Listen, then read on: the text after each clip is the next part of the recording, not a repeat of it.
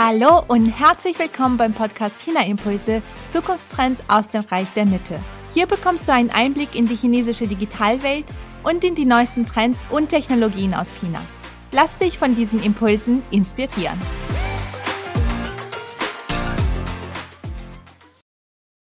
Mein Name ist Alexandra Stefanow und ich habe heute Lautra Schmidt zu Gast. Lautra Schmidt war von 2013 bis 2019 als Journalistin in China tätig, zuletzt als TV-Reporterin für den englischsprachigen Kanal CGTN in Beijing. Sie hat im Alter von 18 Jahren angefangen, Chinesisch zu lernen und hat jetzt auch schon über sechs Jahre in China gelebt.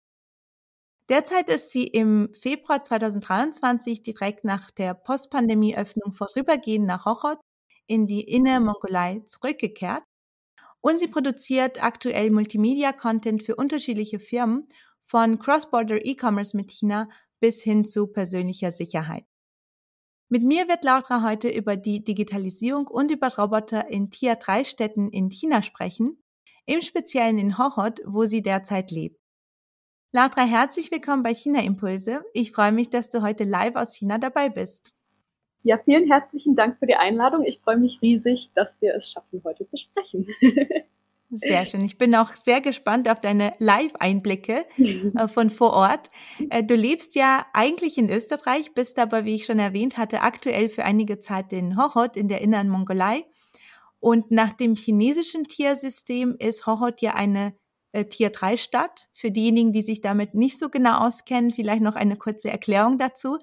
Das äh, Tiersystem in China ist eine nicht offizielle Liste und Klassifizierung der Städte die auf Basis von Einwohnerzahl, von Einkommensniveau, Infrastruktur und einigen weiteren Faktoren erfolgt. Und Tier 1 Städte sind zum Beispiel Peking, Shanghai, Guangzhou oder Shenzhen, die sehr weit entwickelt sind, während sich äh, Tier 3 Städte eher auf der letzten Stufe dieser Klassifizierung befinden.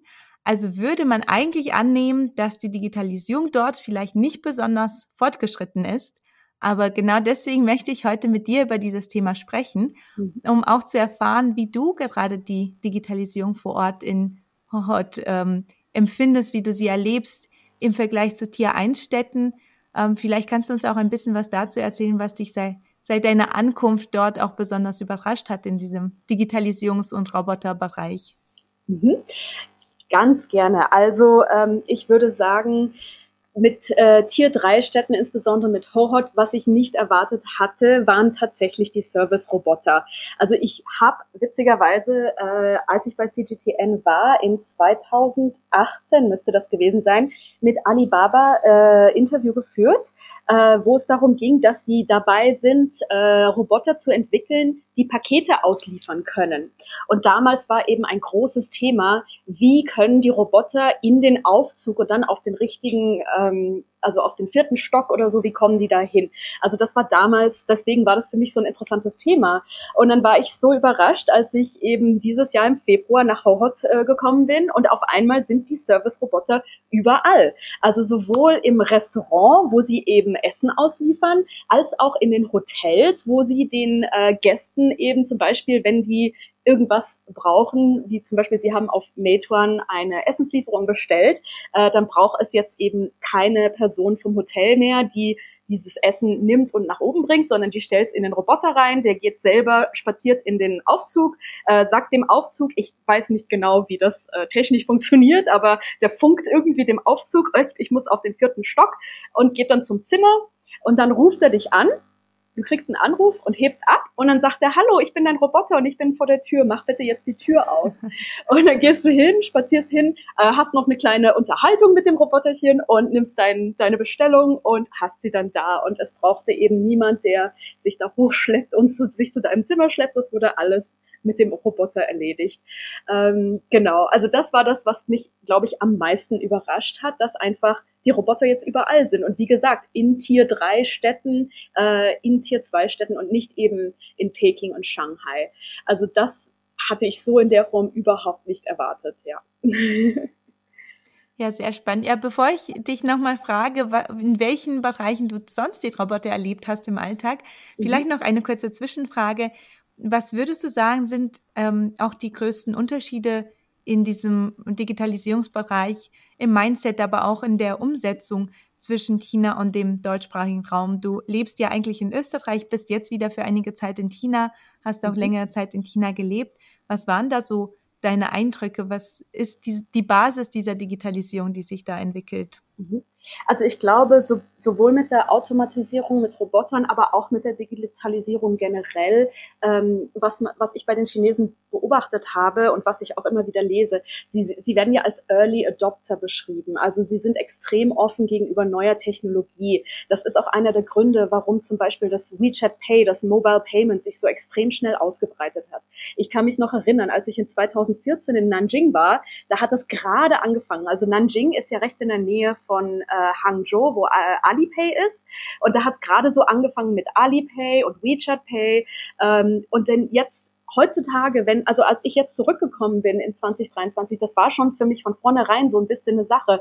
Wie mache ich das? Meine ganzen chinesischen Bankaccounts sind stillgelegt, weil mein Pass abgelaufen ist. Wie mache ich das jetzt, dass ich da zahlen kann? Weißt du, es ist wirklich äh, schwer hier zu überleben mit Bargeld oder einer ausländischen Kreditkarte kann man total vergessen.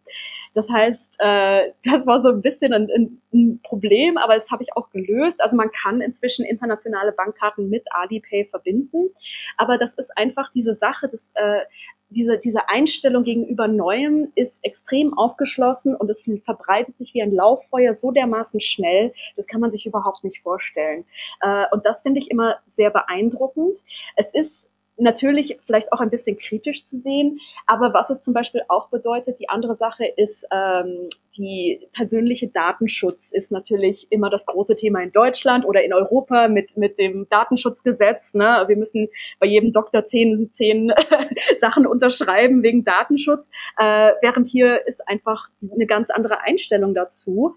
Und das hat bedeutet zum Beispiel, dass äh, die Shared Bikes, die es ja äh, schon seit Jahren gibt, die ähm, wurden im Prinzip, warum konnten die so groß werden? Weil dahinter Big Data steckt. Ne? Also die ganzen Apps haben sich angeguckt, wer radelt an welchem Tag wohin.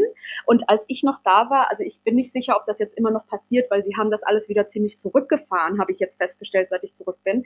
Aber als ich so in 2017, 18 da war, hatten sie jeden Tag tatsächlich riesige Laster, die die ganzen äh, Bikes zusammengesammelt haben und sie dann an die Hotspots gebracht haben, wo viele Leute diese Bikes benutzen werden. Also sie haben diese Big Data her, hergenommen, um alles zu optimieren. Und ich glaube, das ist für mich einfach ein riesiger Unterschied, wo man sagen kann, wir wissen alle, AI braucht Big Data, um wirklich gut zu funktionieren.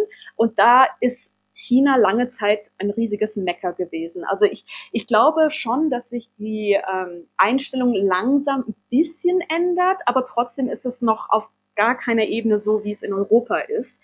Äh, und das ist, glaube ich, der Hauptpunkt für mich, einfach diese Offenheit gegenüber der neuen Technologie und nicht diese Berührungsangst, die ich finde, die wir besonders in Deutschland oder im deutschsprachigen Raum sehe ich da eine extreme Berührungsangst, die äh, und eine sehr negative schwarzmalerische oh äh, Terminator alle unsere Jobs und alle und äh, gleich bringen sie uns alle um so ungefähr.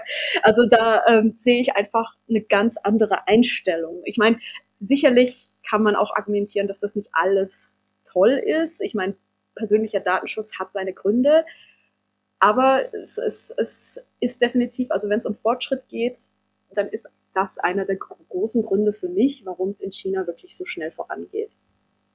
Ja, das stimmt. Und unabhängig vom Datenschutz wird ja auch einfach viel ausprobiert. Also auch wenn es mhm. nicht unbedingt darum geht, dass man viel, ähm, viele persönliche Daten teilt mit den Apps oder worum es auch da auch geht in der Digitalisierung.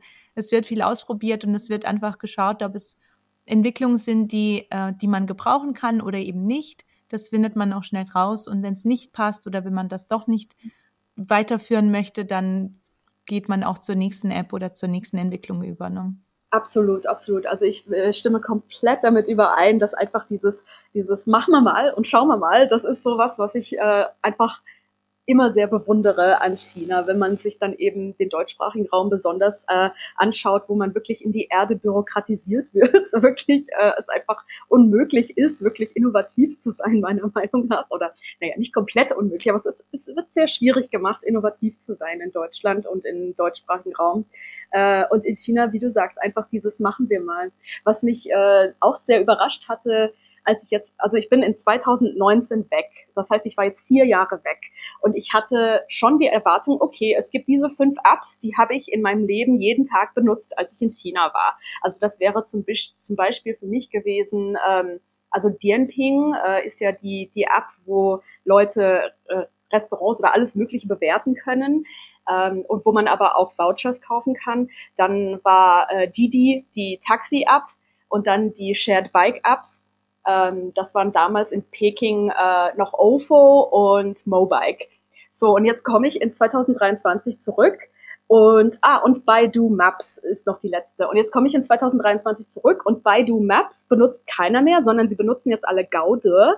Äh, mhm. Und diese App ist jetzt aber auch noch integriert mit einer, ich biepe alle Taxis an. Also ich, ich, ich ich rufe nicht mehr Didi an oder ich brauche nicht mehr fünf verschiedene Apps für fünf verschiedene Taxifirmen, sondern in Gaude werden alle Taxi-Apps angebietet, die es gibt. Und äh, dann kriege ich mein Taxi, je nachdem, von welchem Service es mir gerade passt. Wenn es ein bisschen teurer ist, kann ich mich entscheiden, will ich dieses Taxi nehmen oder nicht. Aber das ist halt das eine. Und dann das andere ist natürlich Douyin, äh, was ja ein riesiges Thema ist. Und der Social Commerce, der sich ja wahnsinnig ähm, entwickelt hat, äh, gerade in den letzten paar Jahren. Also äh, ich muss sagen, für, für mein Portemonnaie ist es sehr gefährlich, weil ich bin viel auf Douyin, da ich selber auch einen Douyin-Account habe. Und jedes Mal, wenn ich die App aufmache, wird mir wieder irgendein anderer super Deal angezeigt und in zwei Klicks habe ich den dann schon wieder gekauft. also es ist ähm, Wahnsinn, also Social Commerce fängt ja jetzt gerade erst in Amerika und Europa langsam an. Das ist hier in China schon an der Tagesordnung. Und ich glaube, das war für mich so ein bisschen ein Schock, dass ich festgestellt habe, die ganzen Apps und auch diese ganzen Shared Bikes, also Mobike ist jetzt auf einmal Hello Bike äh, und OFO brauchen wir schon gar nicht mehr von reden, die sind eh schon weg. Und jetzt gibt's äh, aber Meituan, was ja eigentlich eine ähm, Essensliefer-App ist, äh, die machen jetzt auf einmal Shared Bikes und Shared, ähm, die, wie heißen die, die, äh, die ähm, ach Gott, Scooter, genau. Also äh, jetzt sind's äh, Meituan Shared Bikes und Shared Scooter. Also es war wirklich äh, total lustig, aber auch ein bisschen schockierend festzustellen, dass die ganzen Apps, die ich von vor vier Jahren noch kenne, inzwischen total obsolet sind. Also das ist, glaube ich, einfach dieser wahnsinnige, diese wahnsinnige Geschwindigkeit, mit der China einfach voranschreitet, ist überrascht mich immer noch. Selbst nach so vielen Jahren überrascht sie mich immer noch. Genau.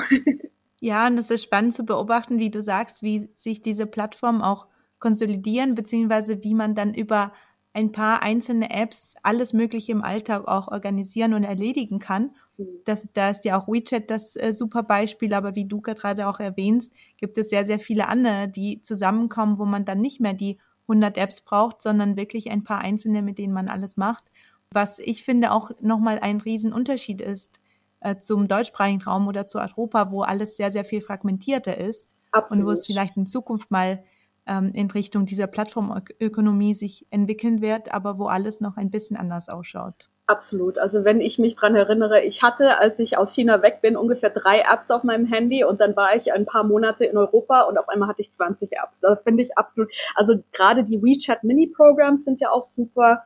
Ähm, da wir ja jetzt gerade viel am Reisen sind, äh, mein Mann und ich, äh, buche ich jetzt gerade viel Hotels und Flugtickets und ich habe da keine App dazu. Ich gehe in WeChat rein und dann suche ich mir die äh, C-Trip Mini App raus und dann suche ich mir da meine ganzen High-Speed Railway Flugtickets, äh, Hotels, suche ich mir alles da drin raus. Ich brauche keine App dafür. Das ist ganz genau das, wo ich absolut übereinstimme. Es ist einfach so dermaßen praktisch im Vergleich zu Deutschland, wo du manchmal noch drei Apps brauchst bei einer einzigen Firma. Ne? Also wenn du dann eine Bank äh, hast, dann musst du von der einen Banking-App in die äh, TAN-App reinwechseln und dies und je. Also es ist äh, ja definitiv kompliziert. Ja. Ja, und ich meine, klar, das sind dann auch wieder, was du auch anfangs erwähnt hattest, die sozusagen die Schattenseiten, wenn man darüber nachdenkt, wie es mit den Daten aussieht, dass einzelne Firmen ganz viele Daten haben und so weiter. Aber das soll heute erstmal nicht so ein großer Teil unserer Diskussion darstellen. Mich interessiert nämlich auch besonders, wie du da die Roboter im Alltag erlebst in Hochot oder auch überhaupt in China. Du hast gerade erwähnt, ihr seid auch viel am Reisen. Mhm. Und am Anfang hast du schon ein bisschen was erzählt, in welchen äh, Situationen du Roboter schon gesehen hast, aber in welchen anderen Bereichen werden sie noch eingesetzt und vor allem, wie gehen auch die Menschen mit den Robotern um? Wie kannst du das beobachten, ob sie da auch in diesem Bereich offen sind, welche Aufgaben die Roboter übernehmen und so weiter? Mhm.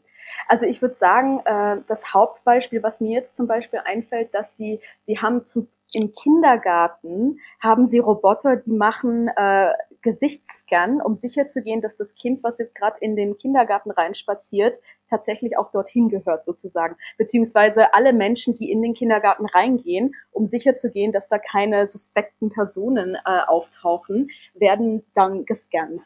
Und ähm, ich weiß nicht, also ich glaube, für, für, für viele in Deutschland klingt das vielleicht auch wie eine Horrorshow, ich weiß es nicht. ähm, aber was ich persönlich, also das ist so das eine Beispiel, was mir noch einfällt mit Robotern.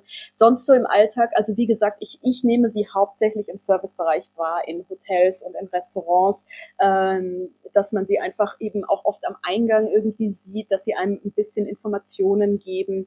Ähm, was ich persönlich sehr gerne mag an den Robotern und auch an den AIs, äh, ist die die Persönlichkeit, die ihnen gegeben wird. Weil, also zum Beispiel der Roboter, den ich da in Changchun hatte, äh, ich konnte mit ihm eine komplette Unterhaltung führen. Also der hat die Tür aufgemacht, hat gesagt, hallo, ich habe hier, äh, also ich habe die Tür aufgemacht, aber er hat gesagt, hallo, hier ist deine Lieferung.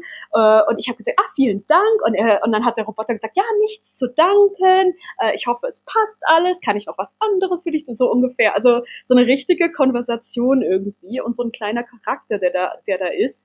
Ähm, ähm, und vor ein paar Tagen saßen wir im Auto von einem unserer Fahrer und der hat ein bisschen aufs Gas gedrückt und dann hat sein Navi-System angefangen, ihm zu sagen, naja, also du fährst jetzt ein bisschen zu schnell, das macht mir jetzt gerade ein bisschen Angst, kannst du mal ein bisschen langsamer fahren, danke. Und ich fand das einfach so herzig, dass du wirklich also da wird einfach an mehr gedacht als einfach nur Effizienz, sondern da wird tatsächlich einfach so ein bisschen ein Charakter gegeben und das finde ich irgendwie also mir gefällt das total gut. Also ich finde das wirklich sehr nett, äh, dass sie dann einfach mit einem reden. Und natürlich die äh, Roboter im Kindergarten umso mehr, weil die natürlich mit Kindern agieren. Äh, dann ähm, ist es natürlich umso mehr der Fall, dass sie einfach äh, sehr freundlich mit den Kindern reden. Ah, kannst du mir jetzt mal den Knopf drücken? Kannst du mal äh, dein Gesicht herzeigen? Mach mal das, mach mal das. Ähm, also es ist einfach diese herzliche Art und Weise, die ich einfach sehr süß finde. die gefällt mir recht gut.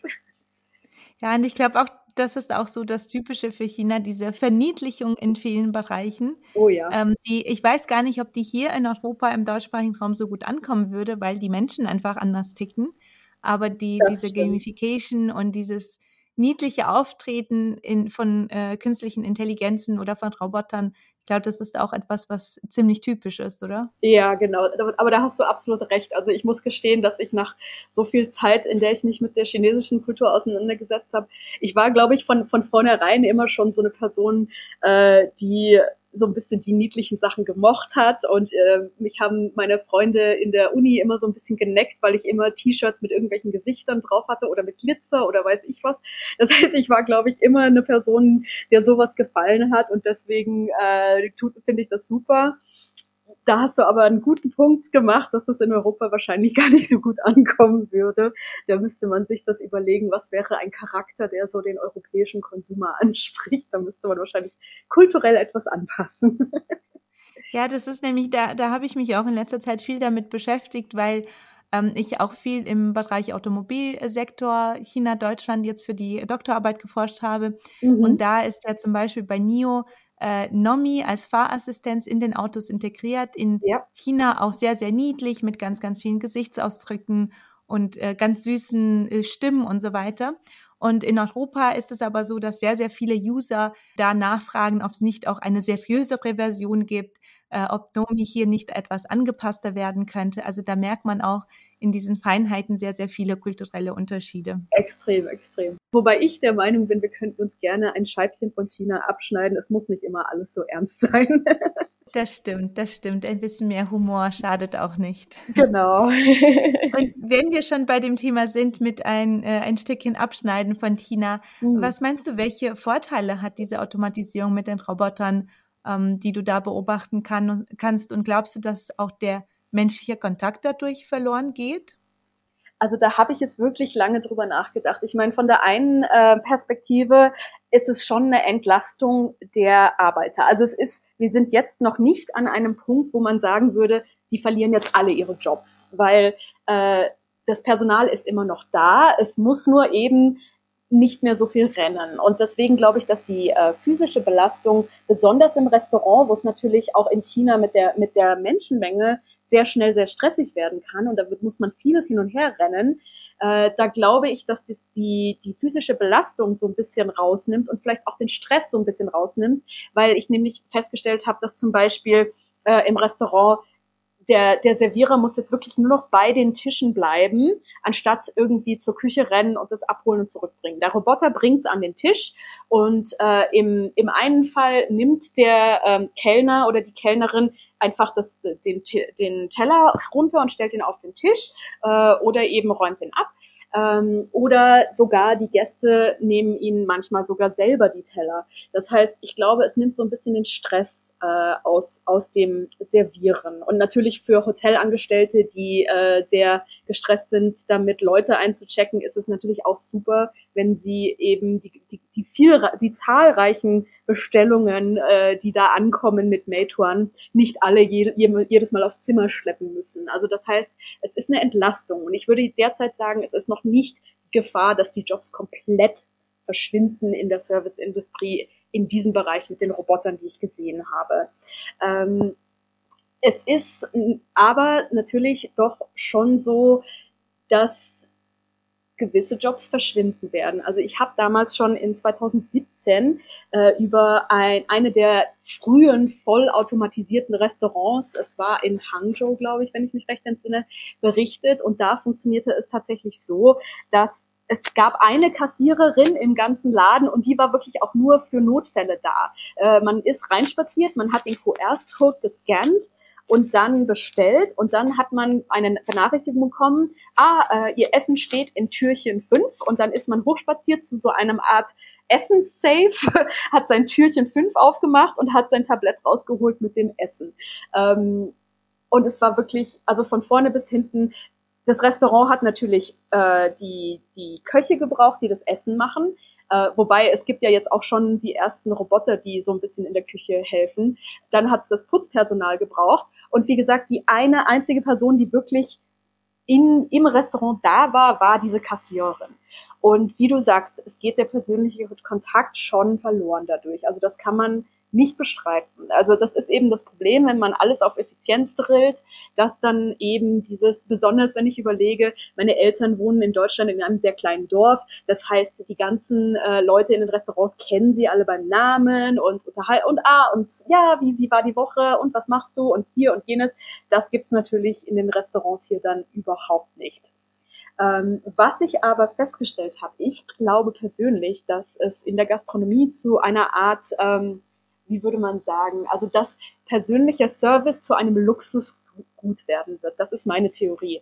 Weil was ich gemerkt habe, ist, ähm, dieses Bestellen mit QR-Code ist ja inzwischen an der Tagesordnung in China. Besonders durch Covid ist es nochmal noch mal vorangetrieben worden, dass wirklich jetzt, also ich würde sagen, 90 Prozent der Restaurants äh, kann und man mit QR-Code bestellen und sie wollen das auch, dass man mit QR-Code bestellt. Ähm, aber was ich tatsächlich gemerkt habe, ist, wir waren in einem, in Shanghai, glaube ich, in einem etwas feineren Restaurant. Und dort gab es keine QR-Code-Bestellung und da gab es auch noch ein Menü im traditionellen Sinne, also äh, tatsächlich also auf Papier gedruckt, ne, auf hochwertigem Papier gedruckt. Und deswegen habe ich so ein bisschen den Eindruck, dass mit der Automatisierung der Gastronomie und mit diesen Service-Robotern, dass einfach persönlicher Service und persönliches Kellnern zu einem Luxusgut werden wird. Das ist so meine persönliche Theorie, die ich habe. Ja, und das ist ja wie immer, man muss die Balance finden. Es muss ja auch nicht alles komplett durch die, äh, automatisiert sein, wie in deinem Beispiel in Hangzhou. Mhm. Ähm, es kann, es können die Roboter aber auch zum Einsatz kommen, um einfach auszuhelfen.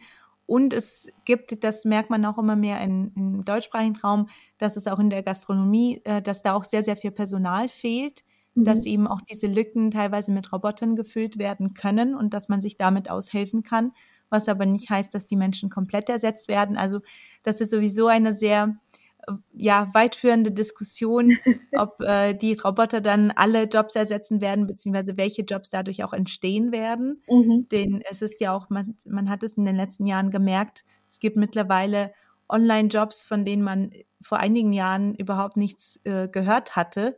Absolut. Auch äh, mit dem Thema Livestreaming, E-Commerce, was du vorhin erwähnt hast, was oh, sich in ja. China extrem schnell entwickelt.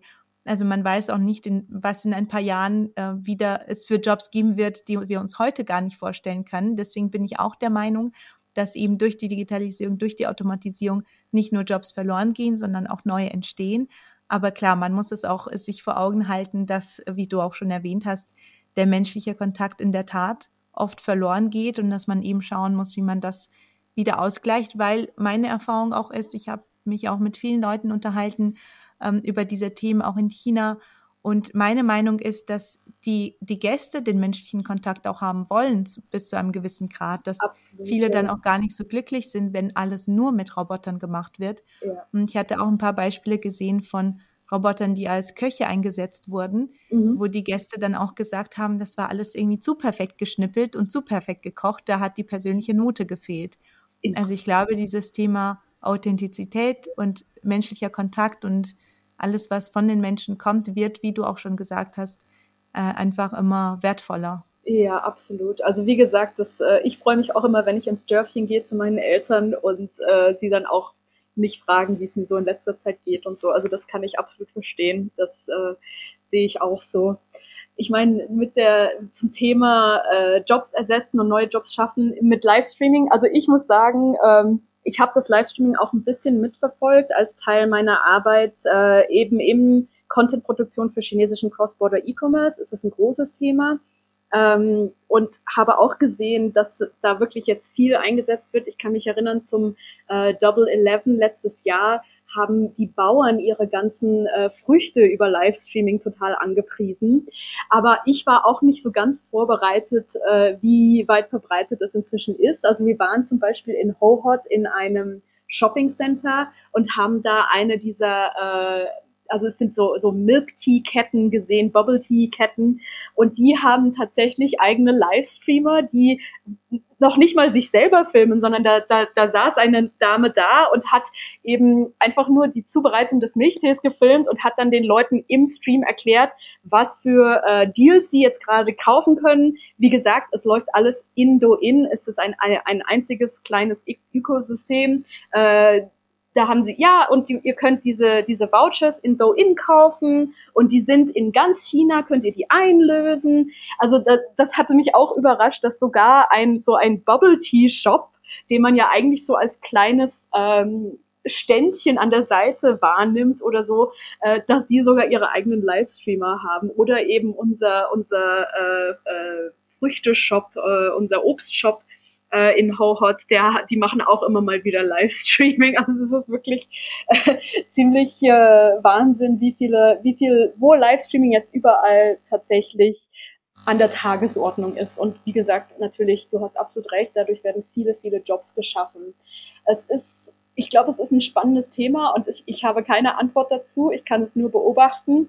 Ähm, als ich in äh, 2018 in, war ich in Qingdao zur Eröffnung des ersten vollautomatisierten äh, Containerports. Und sie haben mir damals eben ganz stolz erklärt, dass äh, von den 60 äh, Mitarbeitern, die sie hatten, jetzt nur noch um die, ich, ich möchte sagen, sieben oder acht übrig sind. Und ich meine, damals mit meinen, als ich mir das Thema angeschaut habe, da hieß es eben, in den nächsten 10 bis 20 Jahren verlieren wir 80 Prozent unserer Jobs. Also damals, als ich in 2017 äh, von diesem, 2018 von diesem Standpunkt das alles gesehen habe, da wurde es mir doch ein bisschen bange, äh, weil ich gedacht habe, oh je, also das könnte ziemlich, ähm, wir könnten da an die Wand fahren mit der Entwicklung, wenn das alles so weitergeht. Äh, wie du sagst, das Gute ist, man sieht jetzt viele, viele neue Jobs, die eben geschaffen werden durch die Digitalisierung, durch AI. Ähm, deswegen würde ich jetzt sagen, ich bin ein bisschen optimistischer, als ich es damals in 2018 war. Aber es ist definitiv ein Thema, was man im Auge behalten muss. Das stimmt. Und was meinst du, gibt es auch andere Nachteile oder Schattenseiten, sagen wir mal, dieser Automatisierung durch die Roboter und dieser extremen Digitalisierung in China? Ich glaube, es gibt eine gewisse Gefahr, dass man sich zu sehr darauf verlässt. Ähm, sobald etwas schief geht, kann es, glaube ich, schwer werden. Also äh, lustigerweise eine, ich war im, im Pizza Hut in Ho Hot, muss ich gestehen, weil ich einfach ein bisschen Käse brauchte und äh, habe da eben einer dieser Service-Roboter gesehen, der hat dann sein äh, Essen hergebracht und hat gesagt, ich bin jetzt hier und das Essen ist hier, aber die Leute kannten sich noch nicht damit aus und haben das nicht so realisiert, dass sie das Essen jetzt runternehmen müssen. Und dann hat der Roboter irgendwie ein paar Mal gebiebt und ist wieder weggefahren. Also natürlich das sind so die, die ersten Schritte, wo sich eben derzeit noch in der Entwicklung befindet. Aber ich glaube schon, dass man ähm, einfach, sobald man diese digitale Gesellschaft aufbaut, muss man vorsichtig sein, dass man die Prozesse auch schafft, wenn was schief geht. Weil zum Beispiel, ähm, als ich meinen Douyin-Account aufgesetzt habe, waren wir noch in Europa. Das heißt, wir hatten keine chinesische Telefonnummer mehr. Und es war unglaublich kompliziert. Also für, für Ausländer schon mal brauchen wir gar nicht mit anfangen, aber es war unglaublich kompliziert und wir haben mehrmals versucht, mit Douyin, mit dem ähm, Customer Service in Kontakt zu kommen und es war unmöglich. Es war absolut unmöglich. Und dasselbe mit äh, WeChat Pay. Also mein WeChat Pay eben, wie gesagt, meine chinesischen äh, Bankkonten waren eingefroren und um mein WeChat Pay wieder zum Laufen zu bringen, das war ein Theater. Also ich glaube, mein Mann hat mit denen zwei Stunden am Telefon gehangen, weil sie mich von einem, also sie haben uns von einem zum anderen geschickt und der hatte keine Ahnung und der wusste wieder nicht und dies und jenes. Und ich glaube, das ist so die Gefahr, dass wir uns ein bisschen zu sehr auf die, auf diese digitalen Sachen verlassen und uns nicht genug Gedanken darüber machen, was passiert, wenn es schief geht und wie können wir damit umgehen, wenn es schief geht. Also das war so ein bisschen meine Beobachtung, die ich da gemacht habe. Ja. Ja, spannender Punkt auf jeden Fall, genau, dass man da ein, einen Mittelweg findet und auch einen Backup-Plan ja, hat. Ja. Und trotzdem aber auch irgendwie vorankommt mit mhm. der mit der Entwicklung. Mhm, absolut, genau. Und du hattest ja vorhin in deinen Antworten schon so ein bisschen angeschnitten. Vielleicht noch mal kurz zusammenfassend, was würdest du sagen, was könnten wir hier in Europa, im deutschsprachigen Raum, in diesem Bereich Roboter im Alltag von China auch lernen für unsere Tech-Zukunft und was können wir vielleicht nicht lernen? Das hast du auch schon ein bisschen gesagt. Aber genau. was sind vielleicht auch ein paar Key Learnings, die wir mitnehmen könnten? Genau. Also wie gesagt, auf der einen Seite einfach so ein bisschen mehr diese Offenheit gegenüber äh, sowohl Digitalisierung als auch Robotern und einfach nicht immer alles so extrem schwarz sehen. Ich glaube, da sind wir besonders im deutschsprachigen Raum äh, sehr schnell dabei, dass wir eben all, das, den Teufel an die Wand malen und alles wird schrecklich und das ist das Ende der Welt. Äh, da würde ich mir echt einfach wünschen, dass wir so ein bisschen offener und äh, uns einfach mal anschauen, das ist ja interessant, wie funktioniert das denn alles? Also das wäre was, was ich glaube, einfach diese Einstellung, die könnten wir uns wirklich abschneiden. Und dann eben diese, diese Todbürokratisierung, eben dieses, was du auch gesagt hast. Es wird in China einfach gemacht und dann hinterher geschaut. Das kommt mit seinen eigenen Problemen und ich glaube, das führt mich zu dem Punkt, wo ich sagen würde, müssen wir ein bisschen vorsichtig sein, äh, dass man eben zu sehr macht und nicht an die Konsequenzen denkt. Äh, da ähm, finde ich, in China ist eben einfach, also es sind zwei Extreme, ich glaube. dass in, in, im deutschsprachigen Raum wird alles überanalysiert und überdiskutiert und überbürokratisiert und äh, bis dann alles durch die ganzen Wege durch ist, dann äh, sind wir schon hinterher. Ich meine, die deutschen Autofirmen glaub, von was ich so mitbekommen habe, da weißt du sicher mehr als ich, aber was ich so mitbekommen habe, sind die deutschen Autofirmen im Moment ganz schön am Straucheln, äh, wenn es um eben eh diese ganze Digitalisierung und all das geht. Ähm, einfach ja, aufgrund der, der Umgebung, in der sie sich befinden. Äh, aber auf der anderen Seite das andere Extrem dann wiederum, okay, wir machen mal und dann, wenn wirklich das Schlimmste passiert ist, dann überlegen wir uns, ach, vielleicht war das keine gute Idee. Also ich glaube, wirklich diesen Mittelweg finden, äh, dass einfach beide Seiten ein bisschen mehr in die Mitte sich bewegen. Das wäre so mein, mein Wunsch im Grunde genommen. Ja, das ist auf jeden Fall ein sehr guter Punkt. Und wo können unsere Zuhörer und Zuhörerinnen dich denn online finden, wenn sie mehr von dir erfahren möchten oder sich auch über diese Themen mit dir austauschen wollen? Genau, also ich würde sagen, als erster Anlaufpunkt ist LinkedIn. Ähm, ich glaube, du wirst den exakten Link wahrscheinlich in die äh, Beschreibung stellen. Äh, genau. mein, Na mein, Name ist Laura Schmidt, wo davon gibt es leider sehr viele, aber ich habe auch noch meinen chinesischen Namen hinten dran. Der ist äh, Feng Tian Tian, aber ich muss gestehen, dass das Feng ziemlich schwer zu schreiben ist. Ähm, also auf LinkedIn auf jeden Fall am besten einfach in die Description von dieser Episode schauen. Äh, auf YouTube bin ich derzeit auch, obwohl ich noch nicht viele Videos oben habe, aber seit Februar bin ich fleißig am Filmen und ich plane hoffentlich dieses Jahr mich da dran zu setzen unter äh, The87 Limey, also L-I-M-E-Y, äh, beziehungsweise der Username ist ähm, OCW at HoHot. OCW ist von meinem alten Blog äh, Our Chinese Wedding. und dann zuletzt, falls man Chinesisch möchte, äh, ich bin eben wie gesagt auf Douyin, da kann man mich unter Happy Laura 2 finden. Wunderbar, das verlinke ich auf jeden Fall auch alles. Ja. Da muss keiner so genau mitschreiben. Und äh, ja, zum Schluss noch zwei Fragen, die ich jedem meiner Interviewpartner stelle. Und zwar mhm. zum einen, hast du eine Empfehlung, welche Internetressource unsere Zuhörer und Zuhörerinnen nutzen könnten oder welches Buch sie unbedingt lesen sollten, um China besser zu verstehen? Mhm. Also meine zwei äh, Lieblingsanlaufstellen sind ähm, South China Morning Post, die ist vielleicht äh, ein bisschen ein Begriff. Das ist die Zeitung, die ursprünglich, also sie sind in Hongkong und sie wurden von Alibaba aufgekauft. Sie machen aber fantastischen Journalismus, auch immer noch, äh, trotzdem sie von Alibaba aufgekauft wurden und sie sagen das auch immer, äh, dass das ihre ihre Firma ist. Äh, also die machen super Reporting und die andere ist Sixth Tone, also sechs, äh, im Englischen sechster, äh, sechster Ton. Äh, die mhm. sind zwar eigentlich ein chinesisches Staatsmedium, machen aber äh, relativ kritische Berichterstattung. Also die äh, habe ich von Anfang an verfolgt. Die sind noch nicht so alt. Ich glaube, die haben in 2016 begonnen und da lese ich immer sehr gerne ihre Artikel und sie machen auch manchmal Video, weil sie einfach unglaublich spannende Sachen beleuchten, vor allem soziale Themen, äh, Sachen wie LGBT, Frauen, Frauenrechte und so weiter. Also das sind meine beiden Anlaufstellen für gute Artikel. Ja, sehr gute Empfehlung und Six Tone finde ich auch super, um Einblicke in den Alltag zu bekommen, weil Absolut. ich finde, viele der Geschichten sind auch wirklich sehr aus der Praxis rausgegriffen und genau. nicht äh, so aus der Meta-Ebene berichtet, sondern wirklich einzelne Geschichten oder einzelne ähm, Fälle.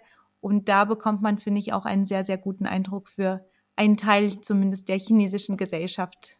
Absolut, genau. Also Sixtone finde ich toll. Viele persönliche Stories, die einfach die Chinesen ein bisschen humanisieren, weil ich glaube, das Problem ist mit unserer medialen Berichterstattung in, in Europa und Amerika äh, werden Chinesen extrem dehumanisiert und ich glaube, dass Sixth Tone da ein sehr, sehr guter Anlaufpunkt ist, um einfach Brücken zu bauen. Das stimmt, auf jeden Fall. Und zum Schluss noch, wenn du nur eine kurze Auflistung machen müsstest, was sind denn für dich so von deinen, von dem, was du beobachten kannst, auch vor Ort, mhm. die Top drei Themen oder die Top drei Trends in der chinesischen Tech-Welt aktuell? Mhm. Also ich glaube für mich persönlich äh, eine riesige Diskussion ChatGPT, weil äh, die riesige Frage war, warum hat China ChatGPT nicht rausgebracht, äh, wenn man bedenkt, dass sie einfach so wahnsinnig schnell mit AI sind. Ähm, da gibt es viele Meinungen dazu. Es ist ein extrem interessantes Thema. Ich kann es nur jedem empfehlen, dass man sich da ein bisschen reinliest. Äh, und eben der Aufholwettbewerb, der jetzt gerade stattfindet. Also es hat ja der äh, ehemalige CEO von Meituan äh, seine AI-Firma gegründet, wo er gesagt hat, das wird das chinesische Open AI und das wurde jetzt gerade von Meituan für einen horrenden Betrag, Millionen, ich weiß gar nicht wie viel, aufgekauft. Also ich glaube, das Thema ist wirklich wahnsinnig spannend. Dann natürlich dein absolutes Thema, selbstfahrende Autos, äh, finde ich persönlich, ist, sollte man definitiv ein Auge drauf haben. Also ich glaube, da wird viel passieren in den nächsten Jahren. Und dann zuletzt natürlich mein Thema, Social Commerce und Livestreaming, äh, diese, diese Integration, diese extreme einfache Art und Weise, sowohl Content zu, zu schauen und diesen Content dann gleich in Shopping her herumzuwandeln. Das sind so, genau, das ist mein Thema natürlich, mit dem ich mich sehr gerne und viel beschäftige. Ja, sehr spannend. Ja, und aus deiner Antwort geht auch sehr gut hervor, was ich vielleicht noch mal ganz kurz als äh, vierten Trend eventuell aufführen würde. Und zwar dieses Thema, dass Player aus ganz unterschiedlichen Bereichen in bestimmte Industrien einsteigen, wo man sie gar nicht vermuten würde, wie das, was du auch äh, während des Interviews erwähnt hattest mit Meituan, mit den Shared Bikes, die sie jetzt machen, neben den Essenslieferungen oder auch Thema ChatGPT oder Pendant von ChatGPT in China. Genau. Also einfach ganz, ganz viele Player, die man zum Beispiel auch in der Automobilindustrie beobachten kann, die aus ganz, ganz anderen Sektoren kommen und jetzt in diese Bereiche einsteigen durch Absolut. die Digitalisierung. Absolut. Also das ist vielleicht, spricht auch wieder hin zu dem anderen zu der anderen riesigen Stärke, die ich in China beobachte, ist Flexibilität. Einfach diese, nicht diese Idee von, äh, ich habe Wissen in diesem Bereich und das mache ich jetzt, sondern wirklich dieses, das funktioniert nicht, okay, dann fange ich was komplett Neues an. Und ich glaube, das ist auch eine der anderen Sachen, die ich bis heute noch extrem bewundere. Diese Flexibilität und diese, diese Standhaftigkeit zu sagen, ich lasse mich nicht unterkriegen, ich mache halt was anderes. Ja, das war doch ein sehr schönes Schlusswort für das, was wir auch ein bisschen von Tina lernen könnten, äh, genau. vielleicht. Und äh, ja, Lautra, vielen Dank, dass du heute hier warst und vielen Dank für deine Einblicke live aus äh, China, live aus Hohhot äh, zum Thema Digitalisierung und Roboter. Vielen, vielen Dank, dass ich meine Geschichten mit euch teilen durfte. Wenn dir diese Folge gefallen hat, bin ich dir dankbar, wenn du diese weiterempfiehlst, den Podcast abonnierst und mir eine iTunes-Rezension hinterlässt, damit dieser Podcast auch noch lange Zeit bestehen bleibt. Aber jetzt wünsche ich dir erstmal eine wunderbare Restwoche und ich freue mich, wenn du bei der nächsten Folge von China Impulse Zukunftstrends aus dem Reich der Mitte wieder dabei bist. Bis dann und seid Jen!